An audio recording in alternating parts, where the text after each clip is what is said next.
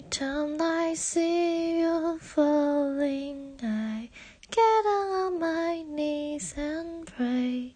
I'm waiting for the final moment you said a that I can say.